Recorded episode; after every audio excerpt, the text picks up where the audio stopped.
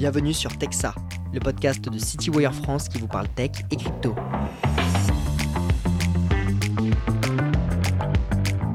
Alors on se retrouve aujourd'hui avec Christophe Descohan, CEO de MoneyOne, une plateforme du groupe La Française, et aussi euh, directeur général de l'innovative plateforme du groupe. Christophe, bonjour. Bonjour. Alors, voilà plusieurs années que euh, la gestion d'actifs s'est lancée dans un processus de digitalisation, de numérisation, Mhm. avec euh, à la clé des promesses de gains. Euh, on se retrouve aujourd'hui pour dresser le panorama euh, du coup en France de euh, d'où en est, d'où en sont les sociétés de gestion au niveau de la tech. Mhm. On parlera aussi de quelques technologies durant ce podcast. Mhm. Mais avant de commencer, est-ce que tu pourrais te présenter, toi et ton parcours? Ok, alors bah, moi j'ai euh, 25 ans d'asset management à peu près. J'ai, on va dire que j'ai eu un parcours divisé en deux grandes maisons, une dizaine d'années à la Société Générale en asset management, donc côté gestion, dans lequel j'ai eu différentes activités, notamment, euh, notamment marketing. euh, chef de projet euh, et, euh, et j'ai la petite fierté d'avoir lancé le premier site web d'un asset manager français qui s'appelait sgam.fr en 99. Donc euh, voilà, ça c'est une de mes missions que j'ai eues au sein de, au sein de SGAM. Et puis j'ai fait la deuxième partie de ma, ma carrière à la Société Générale, je l'ai fait au sein du private banking, donc côté distribution. Donc ça c'était plutôt une expérience sympa au sein de l'ASG puisque j'ai vu la moitié du temps le côté euh, actif, l'autre moitié du temps le côté passif. Euh, et on voit que quand on est à l'actif, on critique souvent le passif. Quand on est au passif, on critique souvent l'actif. Et, Mm. et quand on vit les deux, on comprend euh, que c'est pas simple pour personne. Et puis au sein du groupe La Française, alors là, j'ai eu plein de vies. Euh, J'ai fait du marketing, encore et toujours. J'ai fait de la gestion privée. J'ai dirigé une plateforme de distribution qui s'appelait CD Partenaires, qui interfaçait des CGP, des conseillers en gestion de patrimoine, euh, dans une logique de totale architecture ouverte. J'ai monté euh, MoneyOne, une activité de distribution directe en intrapreneuriat. Et puis on a monté en parallèle la plateforme d'innovation qui euh, se devait d'avoir une, résident- une résonance, euh, on va dire, euh, tech, marketing digital, chef de projet au sein du groupe global, donc tant côté distribution que gestion. Je vois. Je pense que c'est cette casquette qui va nous intéresser du coup aujourd'hui. Du coup, l'AFG, l'Association française de gestion financière, a récemment publié son livret blanc sur les innovations technologiques et les opportunités que ça représentait pour les sociétés de gestion. Euh, dedans, on y apprend que 100% des sondés euh, auprès de l'AFG estiment que la numérisation est un enjeu fort pour l'industrie. Euh, Aujourd'hui, si on parle de tech, dis-moi si j'ai tort, mais moi je vois deux façons vraiment d'utiliser la tech. D'un côté pour améliorer les performances, générer de l'alpha, et peut-être d'un autre côté pour améliorer du coup des processus de gestion, faciliter le cycle de vie de- des produits, en tout cas la relation qu'on a avec les clients. Euh, sur ces deux plans, est-ce que tu dirais aujourd'hui qu'en France, les, soci- les sociétés de gestion sont à la page? Alors, à la page, euh, c'est peut-être un petit peu fort. Euh, on va dire qu'en tout cas, il n'y a pas une société de gestion qui ne s'y intéresse pas, qui n'en parle pas, qui ne l'évoque pas ou qui réfléchit pas. Donc Ouais. déjà, c'est un premier élément d'importance. Maintenant, euh, on se doit d'assumer le fait, euh, en Europe en général et en France en particulier, que euh, on est quand même un tout petit peu en retard sur ces sujets-là par rapport à nos amis d'Asie et nos amis américains. Euh, c'est souvent le cas, hein. Ouais. ça continue d'être le cas. Mais bon, voilà, on, on- on va dire que certains players s'y intéressent très significativement. Après, ça veut un peu tout et rien dire. C'est-à-dire que euh, on peut avoir une très forte maturité euh, d'un point de vue du marketing digital, par exemple, ou d'un point de vue d'outils et services d'aide à la distribution, sans être pour autant à la page de l'exploitation maximum des techs euh, à l'actif, donc dans l'optimisation de processus de gestion ou Ouais. dans la maîtrise des coûts ou euh, sujet qu'on évoque moins mais qui est aussi extrêmement important, la logique euh, de capacité d'auto-audit ou de contrôle de compliance qui deviennent des choses qui sont extrêmement, extrêmement fondamentales. Je vois. Est-ce qu'aujourd'hui, tu dirais peut-être que c'est plus dans tout ce qui est recherche d'alpha qu'on a du retard par rapport du coup aux États-Unis ou- Ouais, ouais, ouais. Moi, je crois que c'est euh, alors euh, c'est l'exploitation de la technologie dans l'optimisation de la désintermédiation. On parle énormément de désintermédiation Ouais. dans la distribution, c'est-à-dire je viens commercialiser quelque chose. C'est vrai dans l'industrie classique, hein, hors de l'industrie financière. J'ai un produit à commercialiser. Euh, j'ai des canaux aujourd'hui que la technolo- avec la technologie qui me permettent de désintermédier, casser un intermédiaire entre Ouais. mon acquéreur et mon producteur, et donc de faire en sorte que ça soit moins cher. Ça, on va dire que ça commence à avoir une grande, grande maturité. Euh, et c'est aussi vrai, ça devient de plus en plus vrai également au niveau, au niveau de l'épargne. Par contre, euh, quand on gère un produit financier ou un produit immobilier, on a aussi des intermédiaires à l'actif, c'est-à-dire que je vais utiliser un teneur de compte, un transfert agent, euh, un dépositaire, etc., etc. Je vais avoir des process de contrôle, etc. Et tout ça, aujourd'hui, la technologie permet aussi de le désintermédier. Donc, mm. Et ça, c'est une baisse de coût donc c'est une, soit une optimisation du résultat, soit une optimisation de la performance, puisque la plupart du temps, le coût est porté par le produit lui-même. Donc ça a énormément de sens pour les asset managers que de venir baisser leurs coûts, puisqu'ils optimisent la performance. Et la performance, c'est quand même un critère fort dans le choix du client final. Donc ça, c'est un premier élément. Et puis, euh, il y a bien évidemment l'implémentation de cette technologie pour venir aider le gérant dans son processus, euh, dans son analyse extra-financière, euh, dans son analyse financière elle-même, etc., etc. Donc c'est le mix de tout ça qui fait que il y a beaucoup de choses qui sont en cours, mais sur lesquelles, a priori, il y a un petit peu de retard vis-à-vis -vis de nos amis américains. Et puis le dernier élément sur lequel on a quand même beaucoup de retard par rapport à nos amis outre-Atlantique, c'est quand même la logique de data science, data management. Moins euh, développé en France Alors, c'est moins développé, alors ça se développe, ça s'accélère, mais où, où euh, certains asset managers américains euh, sont sur le coup depuis, depuis des années. On parle souvent d'Aladin, c'est quand même une énorme machine de guerre. et incontestablement, la data, c'est l'or absolu aujourd'hui, hein, et qui fait, qui fait qu'on fait la différence. À ton avis, qu'est-ce qui explique du coup ce retard en France? Il peut y avoir mille, mille, euh, mille solutions. Il y a. Euh, si tu dois en choisir deux. si, je dois en choisir deux, il y a certainement une réalité euh, politique, c'est-à-dire que l'Europe, c'est pas les États-Unis, on n'est pas fédéré. Donc, je pense qu'il y a un sujet aussi de qu'on n'est pas un cloud européen, c'est absolument hallucinant, par exemple. Et, et ça, c'est un sujet politique, parce que personne n'a été en capacité de se mettre d'accord. Donc, on va dire que politiquement, on a les avantages et les inconvénients de l'Europe non fédérée. Ça, c'est un inconvénient de mon point de vue qui fait que, bah, évidemment, les, décisions peuvent se prendre de manière beaucoup plus rapide quand, on, est, euh, quand on est centralisé. Euh, Peut-être une pénurie de talent aussi euh, Ouais, ouais, potentiellement une pénurie de talent et puis euh, aussi une, une, une, logique de culture de la réglementation. Alors moi, je, je, je, loin de moi l'idée de critiquer la réglementation. Je disais récemment, on en discutait euh, récemment, euh, s'il y avait eu la CPR aux États-Unis, on n'aurait certainement pas eu SVB. Donc la réglementation a ses vertus et elle a aussi, je pense que nous, on a une réglementation de tout point de vue qui est très très fortement poussé, qui va très très loin, qui protège les investisseurs, qui indirectement donc protège notre système. Hein. Et donc ça, ça a quand même de la valeur. En contrepartie de quoi bah, C'est une supra-protection et mhm. donc euh, elle est parfois un frein à l'innovation, voilà, ou un frein à la capacité de d'accélérer certains process. Donc c'est un mix de tout ça. Donc j'ai envie de dire, c'est pas binaire. Euh, il n'y a pas de raison euh, comme ça, blanc, noir, qui viennent l'expliquer, mais je pense que c'est un petit, une petite accumulation de tout ça, puis une réalité culturelle, hein, tout simplement, euh, voilà, qui font qu'on euh, a toujours un petit temps de retard. Je vois. Maintenant, si on se place peut-être euh, du côté des, clients, qui aussi bénéficient du coup de, parcours maintenant de plus en plus digitaux, est-ce que tu dirais que c'est rare aujourd'hui, peut-être les parcours à 100%, 100 digitalisés, et peut-être qu'attend aujourd'hui un, un, client, peut-être quand souscrit à des produits alors on est encore une fois, on est sur un, c'est de moins en moins rare. Après, on est sur quelque chose d'assez, c'est assez atypique, c'est-à-dire que euh, quand on est dans une logique de consommation traditionnelle, on se pose pas de questions. Euh, voilà, on vient acquérir le produit A, une casserole, une raquette de tennis. On va au plus offrant, euh, celui qui livre le plus vite, qui amène le meilleur service. C'est relativement simple, c'est relativement basique. et on est sur une logique de d'épicure. Et on n'est pas sur une logique de prise de risque on est sur une logique où j'ai besoin de ce produit je l'achète voilà. Et, et, je, je, rentre dans ma logique de désintermédiation. Quand on est dans l'épargne on est sur quelque chose d'un petit peu différent puisque les gens ont, ont très très envie l'épargnant, l'utilisateur a très très envie de rester dans le même modèle intellectuel, c'est-à-dire euh, je vais sur le digital, etc. Il va utiliser des outils et des services pour comprendre. Quand on parle de j'achète de l'assurance vie, un plan épargne retraite, euh, de la SCPI, euh, un fonds obligataire, ça va mm. permettre de comprendre comment ça fonctionne. Il va y avoir de la pédagogie, il va y avoir des outils de simulation qui, par rapport à sa propre problématique, vont permettre d'identifier les choses. Donc c'est un vrai accélérateur à la compréhension et à l'adhésion côté, côté investisseur. Et si on fait un peu de, de prospection, je sais que dans son livre blanc, l'AFG parlait d'une hyper personnalisation euh, bientôt de euh, la relation client. C'est vers ce quoi, en gros, on tend à se diriger là? Moi, je suis supra convaincu. Alors là, pour le coup, euh, je ne peux pas être plus d'accord avec la FG. Moi, je suis hyper convaincu euh, de l'hyper personnalisation à venir apportée par la tech ce qui était totalement inconcevable il y a 15 ans devient de plus en plus faisable et va être complètement faisable à, moyen terme.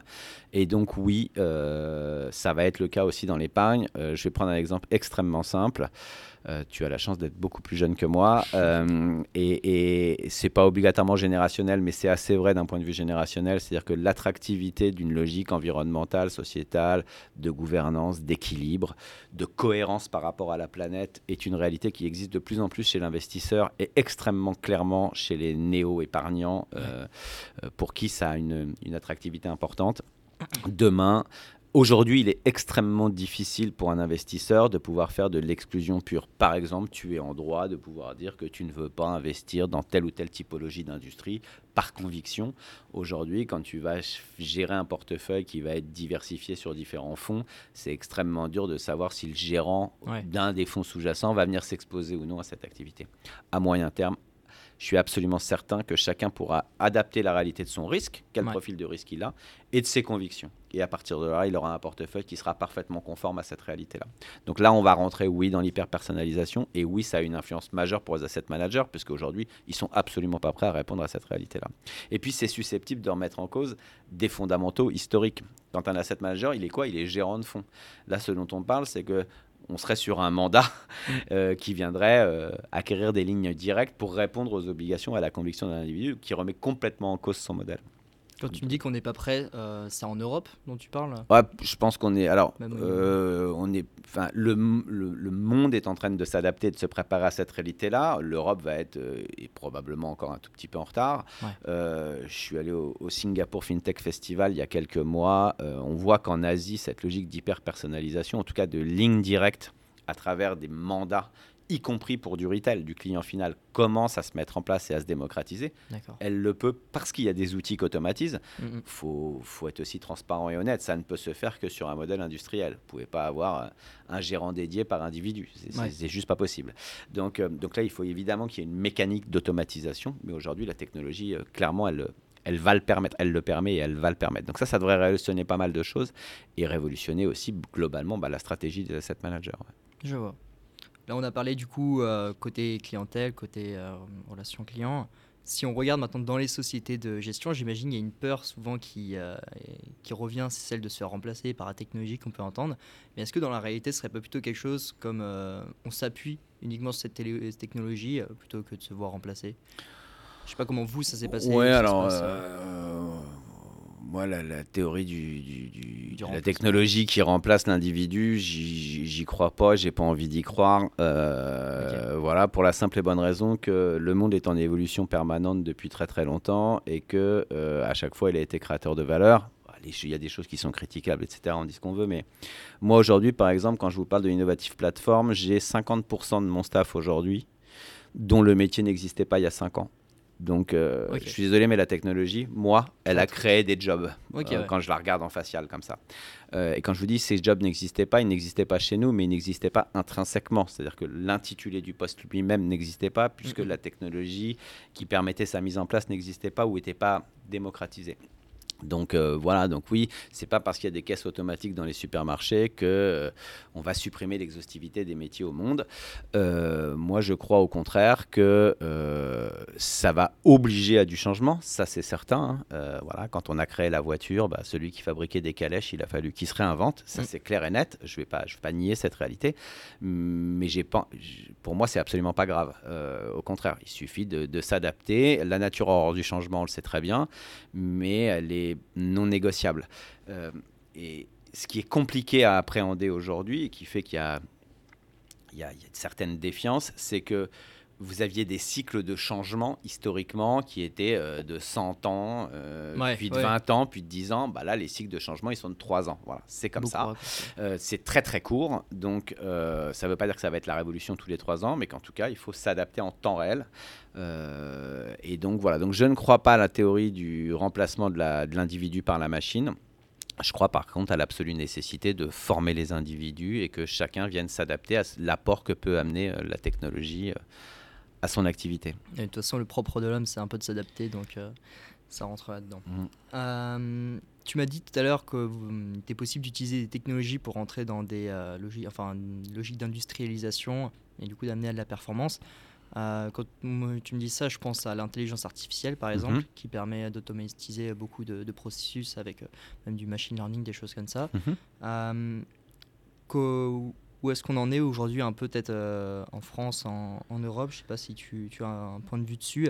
Est-ce que c'est un outil qui est justement puissant pour euh, la génération euh, d'alpha? Ouais, je crois que oui. Euh, après, dans l'intelligence artificielle, il y a artificiel. hein, voilà, nous, nous, on- enfin, nous, on a, les, on a les mains dedans depuis pas mal d'années. On regarde ça de très très près. On est filiale d'une banque qui s'appelle Crédit Mutuel Alliance Fédérale, qui depuis très très longtemps exploite, développe euh, autour de l'intelligence artificielle, alors plutôt à des fins de distribution qu'à des fins de gestion, mais elle est banque, c'est normal. Ouais. Euh, donc voilà, donc j'ai envie de dire que euh, l'intelligence artificielle, bah, faut la nourrir pour qu'elle devienne vraiment intelligente. hein, c'est le, le fameux machine learning, effectivement. Euh, on va dire qu'elle a deux vertus. La première qui est la plus simple, simple, c'est facile à dire, plus qu'à qu'à faire, mais, mais qui est la plus simple, c'est que, et aujourd'hui on le vit tous sans même s'en rendre compte, c'est qu'il y a énormément de choses qu'on demande, euh, sur lesquelles on va générer une interaction, et en fait on va avoir une réponse qui est générée par une machine. Voilà, question client de base. Euh, vous écrivez euh, à votre banque et vous dites oui bonjour, euh, voilà je sais pas où je peux trouver mon relevé de compte. C'est une machine qui va vous Ouais, dire où vous pouvez chatbot. trouver- voilà chatbot x ou y ou voilà. Et quand bien même vous écrivez un mail à un individu, ce mail est susceptible d'avoir été préformaté par une machine elle-même et il le valide, il appuie, il envoie, etc. C'est déjà là. C'est déjà en place et, ça va être de plus en plus en place. Euh, et effectivement, les chatbots, les voicebots même aujourd'hui, sont en très très net progrès. Euh, voilà, nous on fait beaucoup de salons de l'innovation euh, autour de la tech, mais autour de l'innovation au sens large en, en règle générale. Et on voit bien que d'une année sur l'autre, l'évolution elle est exponentielle. C'est de plus en plus performant. Et donc ça, j'ai envie de dire, ça va se démocratiser et ça va libérer de la bande passante et la capacité de faire autre chose pour des individus que vous avez, euh, que vous avez chez vous. Donc plutôt que le remplacement qu'on évoquait Ouais. tout à l'heure, c'est plutôt j'optimise du temps pour faire autre chose. Et ça, ça peut avoir de, de la valeur. Côté euh, génération de l'alpha, euh, là aussi, alors dans la gestion pure et dure, on va dire que l'intelligence artificielle, préalablement à elle, il y avait tout ce qui était logique algorithmique. euh, et donc aujourd'hui, les algorithmes, ils ont permis aussi d'accélérer beaucoup de processus et d'être créateurs d'alpha. Euh, L'intelligence artificielle, elle est susceptible de le faire dans la gestion, mais aussi pour moi, sur tout ce qui est autour de la gestion. Typiquement, euh, on est une maison très ESG, on est assez fan de ça, et on est au-delà d'être fan et d'être convaincu, on est aussi convaincu que ça ne peut être que la seule solution génératrice d'alpha à terme. C'est-à-dire que si vous Ouais. n'êtes pas ESG, vous serez destructeur de valeur, ça nous paraît complètement à incontournable. Voilà, exactement, à des néo-risques.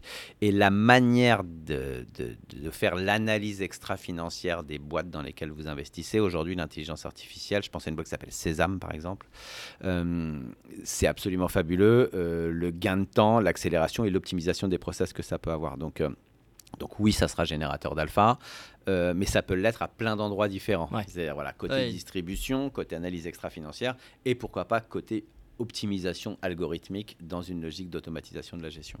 Je vois. Du coup, euh, on a parlé intelligence artificielle. Maintenant, il y a aussi une autre technologie qui euh, fait beaucoup parler d'elle ce temps-ci, enfin depuis même un, moment maintenant. C'est la blockchain. Mhm. Permet du coup, c'est ce que tu as évoqué au début, en tout cas de désintermédier, de supprimer des, des intermédiaires. Et c'est très important dans la gestion active, j'imagine, parce que c'est une des industries euh, qui édite les plus intermédiaires encore. Mhm. Euh, Aujourd'hui, justement, cette euh, technologie, elle permet de se passer de quels intermédiaires? Moi, j'ai envie de dire, si on va jusqu'au bout du bout de la quasi-totalité, alors euh, c'est pas complètement vrai parce que quand on casse des intermédiaires, on en recrée d'autres, euh, mais il va dire mais moins. Ouais. Euh, moi, ce que j'aime beaucoup dans la logique de blockchain, dans la logique de tokenisation, Mm. au-delà de la logique de, Tu des- peux développer juste à définir tokenisation Bah, c'est de l'actif numérique, c'est-à-dire comment je fais en sorte qu'aujourd'hui quelque chose qui est dans un format, on va dire traditionnel, puisse être, on puisse avoir, on puisse générer une transaction euh, via la blockchain sur cette chose qu'on aurait transformée en un actif numérique. C'est très très schématique, mais c'est un peu ça l'esprit. Ouais. Surtout aux actifs privés, c'est ça? Comme, euh, Ouais, comme- enfin en tout cas, c'est euh, comment euh, c'est comme si un peu je, je te vendais une voiture, bah, je te la vendais par le bon coin. demain, je l'encapsule dans un actif numérique, je te la vends par la blockchain. Voilà, ouais, ça, te donne une- contrat, ça ouais. te donne le droit d'avoir accès à cette voiture et d'en être propriétaire. C'est très schématique, mais ça ressemble un petit peu à ça. Euh, et donc voilà, donc pour moi, la blockchain, ça, ça a plusieurs vertus. C'est ça permet, un, de désintermédier certains acteurs, par exemple des transferts agents, des mm. custodians. Mm. Euh, ça peut permettre de le faire. Alors, c'est facile à dire sur des choses qu'on crée, c'est beaucoup plus dur sur du stock. Il hein. ne faut pas, faut pas se méprendre. Est-ce que demain matin, tous les custodians vont disparaître? La réponse est non. Euh, la vie n'est pas si simple. Mm, euh, mais en tout état de cause, on est susceptible aujourd'hui de pouvoir lancer des choses et des initiatives qui, sont et qui peuvent se qui peuvent s'extraire, se soustraire de ce besoin. Donc voilà, et à terme, c'est susceptible de devenir potentiellement, si c'est une vraie économie d'échelle, bah, c'est susceptible de devenir un standard. Mais ce qui est extrêmement intéressant, je trouve, dans la blockchain et dans la logique de token, au-delà de ces sujets de désintermédiation, qui ont du sens, encore une fois, pour des raisons économiques, tant de marge que de performance pour le client final, euh, c'est qu'on est dans le dans l'environnement du decentralized finance. Euh, et donc, ça ouvre un champ des possibles qui était, encore une fois, inconcevable il y a quelques années. Et donc, ça nous permet, intellectuellement, à nous, asset managers, de fantasmer, j'ai envie de dire presque, euh, des produits qui trouveraient leur marché. C'est-à-dire qu'il y a très très longtemps qu'on sait que si on pouvait faire ce type de produit, on le ferait, et puis on ne pouvait pas le faire, techniquement. Aujourd'hui, même s'il y a des réalités, euh, le diable est dans le détail, fiscal, juridique, etc., la technique nous permet de faire une adéquation actif-passif qui est un peu plus intéressante, ou en tout cas qui peut révolutionner un petit peu le modèle de l'asset management et de sa distribution. Tu penses à quel produit euh, bah, typiquement, euh, aujourd'hui, par exemple, euh, la blockchain, si euh, tu voulais faire un investissement en immobilier locatif sur un appartement, bah, tu achetais un appartement et tu mettais un locataire. Aujourd'hui, tu peux acheter 7,4% d'un appartement et avoir le rendement adossé à la réalité de ces 7,4%, puisque le token, il est décimalisable, il a acheté un actif et on distribue tout ou partie de cet actif. Donc au lieu d'acheter un appartement 100 000 euros pour avoir un rendement, tu peux mettre 3 000 et avoir la cote-part de ce rendement. Tu ni plus ni moins qu'acheter un token qui lui-même est détenteur, de, voilà, qui est décimalisé et qui détenait euh, l'actif. C'était inconcevable il y a quelques années. D'accord. Donc on... Parce qu'il y avait trop d'intermédiaires, trop de freins. Oui, et puis on ne pouvait pas décimaliser un actif. C'est-à-dire qu'on ne pouvait pas dire je te vends la salle de bain et pas le machin. Voilà. voilà. Aujourd'hui, la technologie le permet. Donc, euh, donc bah, qu'est-ce que ça fait? Ça fait que, euh, ça fait que quelqu'un qui, qui est susceptible d'avoir envie de venir s'exposer à des marchés immobiliers, mais qui n'en avait pas les moyens parce que le ticket d'entrée minimum était très élevé, bah aujourd'hui, ça devient possible. Qu'est-ce que ça fait? Ça crée un marché, tout simplement. Ça crée une demande. Voilà. Mmh. Donc là, c'est une adéquation entre un gestionnaire qui est capable d'apporter une solution et un passif, un individu qui devient en capacité de l'acquérir. Donc là, je prends cet exemple-là, il y en a mille autres. Euh, et donc la technologie, elle, euh, elle permet ça. Pareil, les cryptos, on parle beaucoup des cryptos. Euh, moi, je préfère considérer, alors je suis asset manager, donc j'ai un biais. J'ai plutôt tendance à ne pas considérer la crypto comme étant une classe d'actifs. On parle tout le temps de la crypto comme étant quelque chose de volatile et spéculatif. Ouais pour moi, c'est une devise à l'intérieur de cet environnement decentralized finance. C'est une monnaie, c'est une monnaie pour échanger. Euh, voilà. Donc, soit on la considère comme une allocation d'actifs. Moi, c'est comme des gens qui diraient je joue l'euro contre le dollar. Ben, ils jouent le bitcoin, ils jouent l'ethereum, ils jouent ce qu'ils veulent. Euh, ça peut être une portion congrue d'une allocation, mais moi, je crois surtout que demain, c'est une monnaie d'échange, c'est une devise pour venir acheter des choses dans un environnement qui, lui, est décentralisé. D'accord, la monnaie de ce nouveau marché. Voilà, exactement. Et donc sort des sentiers battus de tiers de confiance historique. C'est là où, à mon avis, la révolution est en cours, mm. d'un point de vue bancaire, d'un point de vue assurantiel et d'un point de vue asset management. Et qui m'apparaîtrait totalement suicidaire de ne pas considérer ça comme quelque chose qu'il faut au moins regarder, challenger euh, et voir l'univers des possibles, puisque c'est ça qui va être un changement absolument fondamental. Et encore une fois, il y a quelques années, on pouvait trader sur de la crypto. On peut toujours le faire, bien évidemment. Mais aujourd'hui, de plus en plus, les gens qui n'avaient qui n'avaient que une logique d'investissement sur la crypto pour gagner ou perdre de l'argent en crypto, bah, ils commencent à regarder quand ils ont généré de la plus-value, comment ils peuvent transférer cette crypto sur des actifs plus traditionnels, mm, mm. de l'immobilier, des fonds actions, etc., mais sans sortir de cet environnement décentralisé. Donc toujours par l'intermédiaire de la blockchain ou de la tokenisation. Et donc ça, c'est extrêmement intéressant pour les flux futurs d'asset managers ou de, ou de banquiers à terme. Dis-moi si j'ai si tort, mais j'ai l'impression qu'aujourd'hui, il y a de plus en plus de sociétés de gestion, en tout cas, qui s'intéressent à la blockchain et qui étudient euh, mhm. la possibilité d'intégrer euh, la technologie dans leur process.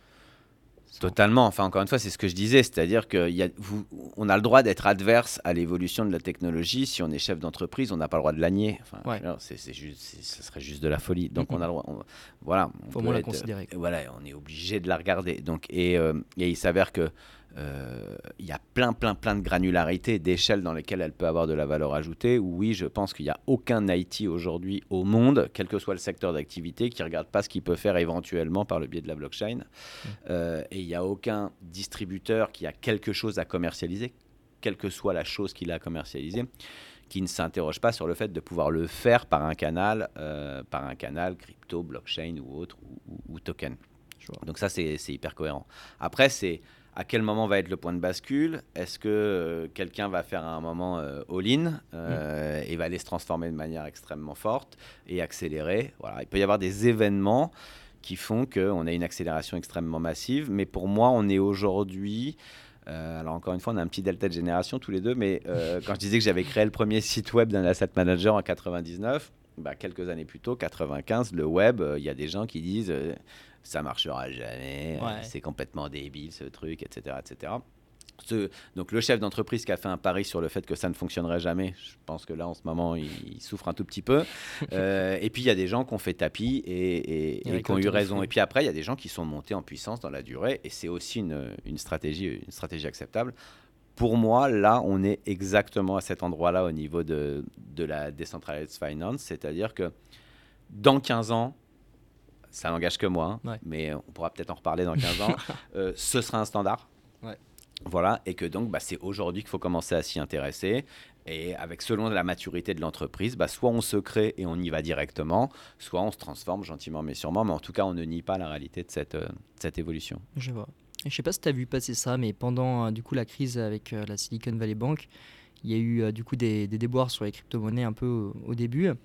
Et à ce moment-là, il y a Changpeng Zhao, euh, qui est du coup le, PDG de, Binance, qui a fait un tweet où il a montré euh, qu'il avait transféré un milliard euh, de, de, dollars, il me semble, d'un fonds crypto à un autre. Enfin, il avait déplacé des fonds. Et il me semble que la transaction, elle s'est faite en 15 secondes, elle avait coûté 1,80$, quelque chose comme ça. Aujourd'hui, c'est quelque chose qui est possible, on va dire, dans l'industrie avec une telle. Et surtout, c'était un week-end, il me semble. Donc, ok quels sont les gains possibles C'est évidemment. Alors là, c'est euh, on est vraiment dans un choc de deux mondes euh, qui se qui se renifle un peu et, voilà donc chacun va essayer essaye de montrer un peu les bras les biceps c'était ce qui était assez intéressant je trouve sur SVB c'est que il y a eu plusieurs influences positives et négatives sur le fait qu'on sous-entend une totale décorrélation entre les mondes et en fait on voit qu'ils sont un tout petit peu corrélés quand même. Mm, mm. SVB il finance surtout des startups dans ces startups qu'il finance, il y en a une qui s'appelle Circle, qui est le premier émetteur du SDT. USDC. USDC, USDC, oui, pardon.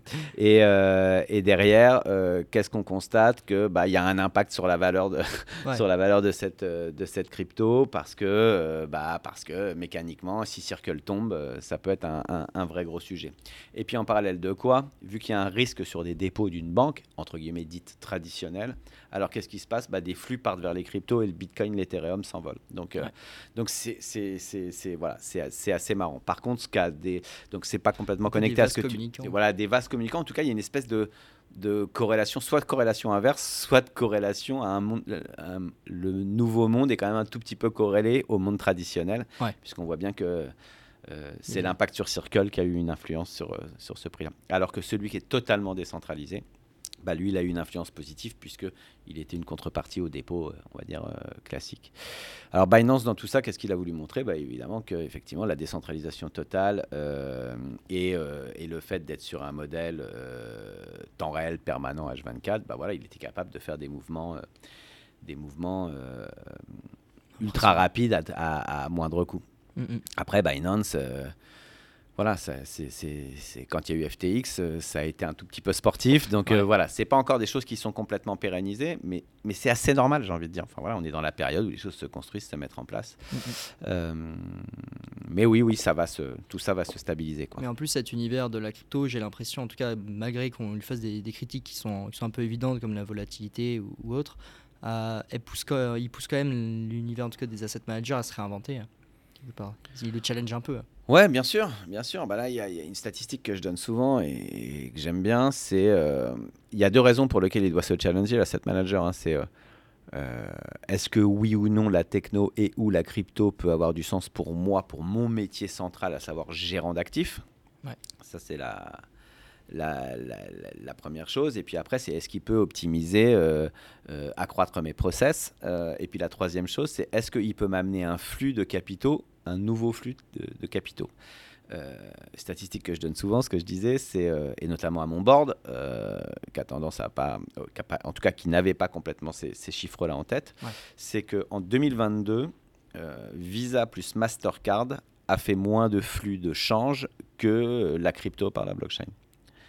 La crypto par la blockchain, c'est 1,3 fois les niveaux de volume de Mastercard plus Visa en 2022. Donc la manne de cash, elle est stratosphérique, elle est colossale. Il commence à y avoir des mouvements qui s'opèrent extrêmement significatifs. Et que donc pour un asset manager traditionnel, il n'est pas obligé de changer son modèle et de considérer que les cryptos sont une classe d'actifs. Par contre, ce flux d'argent, il ne peut mm. pas le nier. Puisque euh, bah, c'est des capitaux qui viennent chez lui, c'est des encours et c'est de l'argent à gérer. Donc mécaniquement, il va falloir apporter une solution produit à des gens qui deal dans un environnement qui n'est pas un environnement traditionnel. Et libre à lui ensuite de voir comment est-ce qu'il l'intègre dans son offre euh, classique. Exactement, exactement. Alors après, il y a plein, plein de détails hein, qu'il va falloir, euh, parce que là, on parle, ça, tout paraît joli et tout beau et, tout facile, mais euh, très clairement, aujourd'hui, il y a des réalités fiscales à l'intérieur de la blockchain qui vont pas durer très longtemps. Mm, mm, il y a mm. des réalités juridiques où chaque pays va s'adapter. voilà, donc bien évidemment, ça va se réguler de plus en plus et, tant mieux, hein, j'ai envie de dire quelque part. Ça va de plus en plus sécuriser le modèle. Mais euh, voilà, il y a certaines réalités fiscales aujourd'hui qui rendent le qui rendent le deal par le biais de la blockchain extrêmement attractif. Euh, ça m'étonnerait que ça dure très très longtemps. Il y a un moment, le voilà. Bah, je crois que déjà c'est le minage qui va être taxé bientôt aux États-Unis. Donc euh, il y a déjà des choses qui sont, qui sont en cours. C'est possible, là, pareil, quand vous échangez, quand vous restez dans un environnement blockchain et que vous achetez de crypto à crypto, vous exercez pas une plus-value, par exemple. Mm. il y a un moment ou un autre où vous serez taxé sur cette plus-value, c'est sûr. Peut-être une dernière question euh, prospective pour euh, clore euh, cet échange. où est-ce que tu vois l'industrie du coup de la gestion active, cette française européenne, dans 5 ans? Bah, je la vois bien, je la vois très, très bien, je la vois bien placée. non, en tout cas, je... facile, ouais, c'est pas super facile, j'avoue. qui aura pris la vague Moi, je crois qu'elle a une occasion en or. L'asset management, toutes les industries d'ailleurs, mais l'asset management a une occasion en or de euh, changer la donne. C'est-à-dire que euh, quand ça fait 100 euh, ans que vous jouez avec les mêmes règles du jeu et que quelqu'un a 100 mètres d'avance, bah, c'est dur de lui gratter mètre par mètre. Quand d'un seul coup on change toutes les règles, mm, mm. Ou qu'on est susceptible de changer toutes les règles, ben là vous retrouvez une occasion de reprendre immédiatement, d'être un challenger intéressant. Donc, donc voilà, je pense qu'il y a beaucoup de choses à faire. J'espère sincèrement, très sincèrement que, et je crois que c'est j'ai le sentiment que c'est le cas, que les différentes autorités de tutelle euh, prennent ça en compte et se disent qu'il y a quelque chose à, faire, que, que, le premier réflexe soit pas de dire je régule, je verrouille, et puis je verrai plus tard, euh, mais que le premier réflexe soit je régule en même temps que je construis, voilà, comme ça je laisse une chance d'être dans la compétition. Donc ça, ça me paraît quelque chose d'extrêmement important. Euh, et puis, euh, moi, j'invite, j'incite euh, tous les asset managers à investir, à être extrêmement créatifs autour de tout ça, à prendre des risques, un minimum de risques, histoire de pouvoir être compétitif et, et, jouer le jeu. Mais je crois qu'il y a pas mal de choses à faire. Je vois. Bah, merci beaucoup pour ce tour d'horizon. On aurait euh, pu encore se dire des, centaines de choses, mais je pense que ce sera pour un prochain épisode du coup dans, dans 15 ans. Avec plaisir. Et merci à tous d'avoir écouté du coup euh, ce podcast et je vous dis à bientôt pour un prochain épisode. Merci, au revoir.